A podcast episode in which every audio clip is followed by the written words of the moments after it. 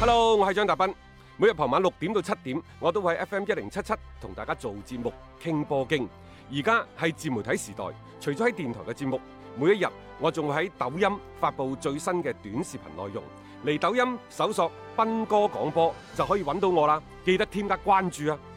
另外，歡迎大家關注我嘅微信號碼，方便隨時交流。敲重點，唔係公眾號，係個人號啊！微信號碼係一三四一六三六孖五九八，一三四一六三六孖五九八。嗱，各位，如果單論過去嘅往績呢，富力對住廣州恒大，可能係中超咁多隊球隊當中成績唔係數一都數二噶啦。嗯，你簡直可以稱得上話強強對話，因為喺中超歷史上，佢哋過去八年交鋒咗十六場，富力係贏咗六場，和咗兩場，僅僅輸八場。啊可以啦，成八場嘅績啫真係可以，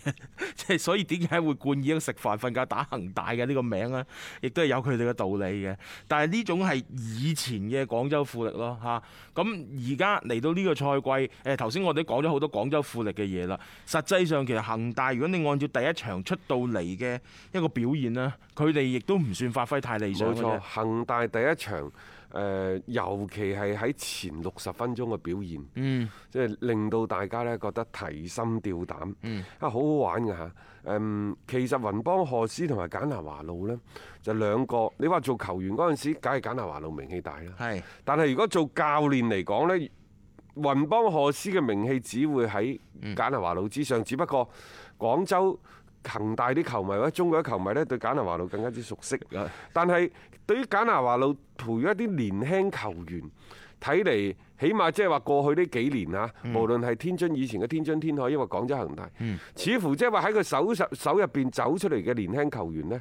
係開始多起身。多咗，係啊啊，即係呢個係佢嘅特點啦，可以話執教裏邊嘅一個幾大嘅特色咧。咁再加上即係上個賽季簡拿華路終於叫做一嘗冠軍之味啦，啊呢個好重要啊對於佢嚟仲有一講。點嚇，到底廣州恒大陣中嘅外援嘅實力如何？嗯，仲有廣州恒大嘅所謂嘅歸化球員，佢嘅人員嘅搭配更加完整。誒，講起歸化，富力都唔歸化添。啊其實佢係應 該，都冇而家有冇名額就唔知㗎啦啊嚇啊。好啦，誒，你再睇翻就係整個簡拿華路，而家佢講求嘅更加係一種呢，就相對嚇攻守更加平衡嘅戰術。嗯，佢其實意大利骨子入邊嗰一種嘅對防守嘅追求，亦都即係造成咗就係佢哋喺呢一個整個熱身賽期間，點解廣州恒大輸咗咁多波，平均每場都有失波？嗯，係因為佢哋一路都想試三中衞。就算今晚對廣州富力嘅，如果廣州恒大擺個三中衞出嚟，一啲都唔出奇㗎。嗯簡拿華路心目當中始終係有一個咁樣嘅夢想。誒，啊即係都係三個中衞啊！因為而家其實好多時候一啲嘅即係意大利嘅教練都好中意用嘅一種嘅陣式嚟嘅。咁呢種嘅嘗試呢，喺建立喺特別如果你喺場面上面相對佔據住一定嘅優勢嘅情況底下，唔排除佢會去作出呢一種嘅嘗試嘅。咁第一場比賽起碼佢哋係贏咗啦。咁有韋世豪呢啲咁好狀態嘅鋒線嘅球員，即係恒大喺進攻端呢，佢仲係可以靠住呢啲嘅球員嘅個人能力去打開我呢個想僵同局大家講啊，其實廣州富力後防線係冇問題嘅。嗯嗯即係你冇睇上一場嘅賽事對住上海申花嘅場面比較被動，嗯實際上呢，就因為其他球員嘅狀態唔係好好，仲有呢，就係比較早嘅時間領先咗之後呢，廣州恒大有意輕輕收縮下個陣線，係再加再加上仲有一點，都出於對對方雙高中鋒嘅罩忌，喂，金信旭加楊旭。係啊，擺出嚟明光你上啊山路噶啦，咁所以嘅話呢，即係佢哋中場嘅壓上其實壓得唔係好堅決，嗯但係佢對兩個立志嘅位置嘅封堵個保護，係其實上一場你會睇到上海上港係誒上海申花係有諗法嘅，係即係就算輸咗零比一之後，你諗下曹恩定喺左右兩個邊，起勢咁刮啲波出嚟唔啊！係啊，佢喺嗰度做咗好多功夫，但係廣州嗯恒大喺嗰個地方喺嗰個區域嗰度呢，多少有啲針尖對麥芒嘅味道喺度。嗯我哋個場面唔佔優勢，可能廣州恒大更加多去搶波。嗯但係你冇睇到咩？上半場控球比率，我哋係百分之四十五對百分之五十五度啦。嗯但基本上係咪上海申花出唔到咩好波？呢個亦都係點解就係佢只係開花而唔結果，即係上海申花嘅嗯佢嗰個攆住進攻佢啊出波嗰個點啊嘛，其實劉殿座相對係比較舒服嘅。係只不過即係話對於對方氣勢洶洶嘅前場逼搶呢，廣州恒大就顯得呢有啲手忙腳亂。嗯，嚇係因為呢個原因，就令到大家覺得誒係咪恒大啲狀態有啲差？但係你再睇翻，我中意睇巡邏影片嘅，你再睇翻上一場嘅巡邏影片，你就知㗎啦。廣州恒大嗰成條後防線基本上冇短亂，嗯，劉殿座、梅方。蔣光泰，我哋之所以覺得係搖搖噏噏呢，係因為上一場嘅上半場角球零舍 多，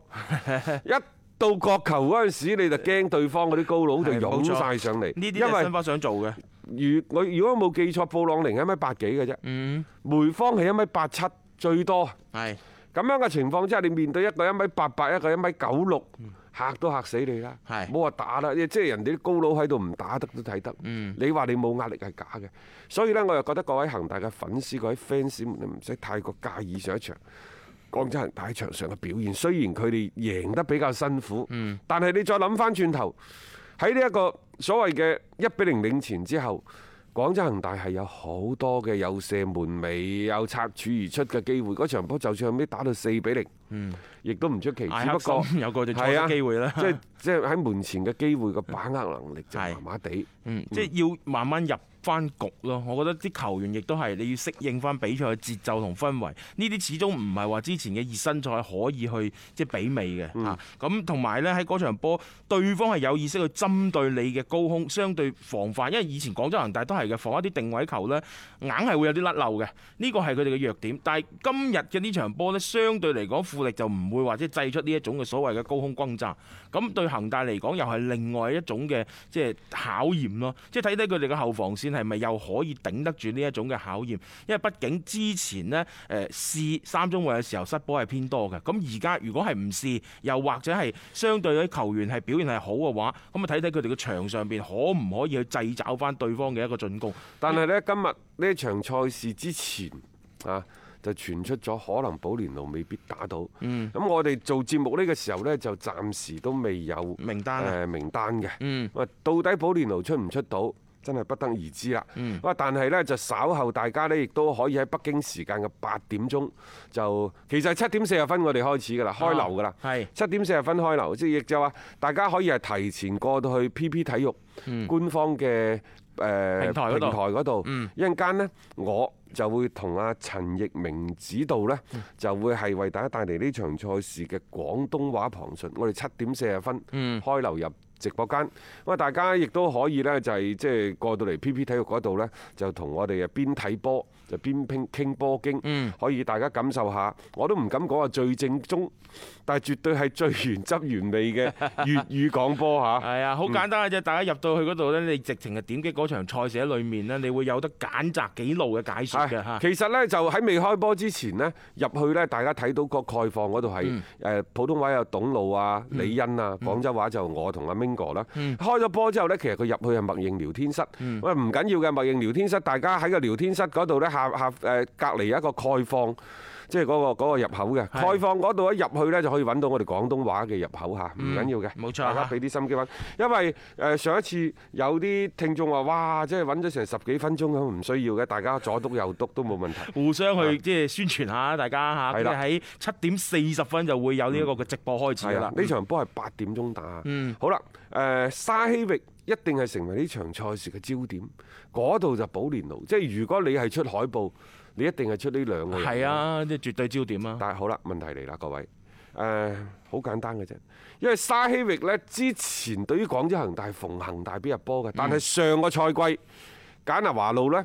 就利用嚴密嘅防守真係揚眉吐氣啦！上個賽季佢係令到沙希域一隻波都冇入嘅，係而沙希域谷咗一套 火，喺今年三場嘅熱身賽當中又入咗四隻，係啊，但係佢上一場冇波入嘅，啊係 又谷咗一套火。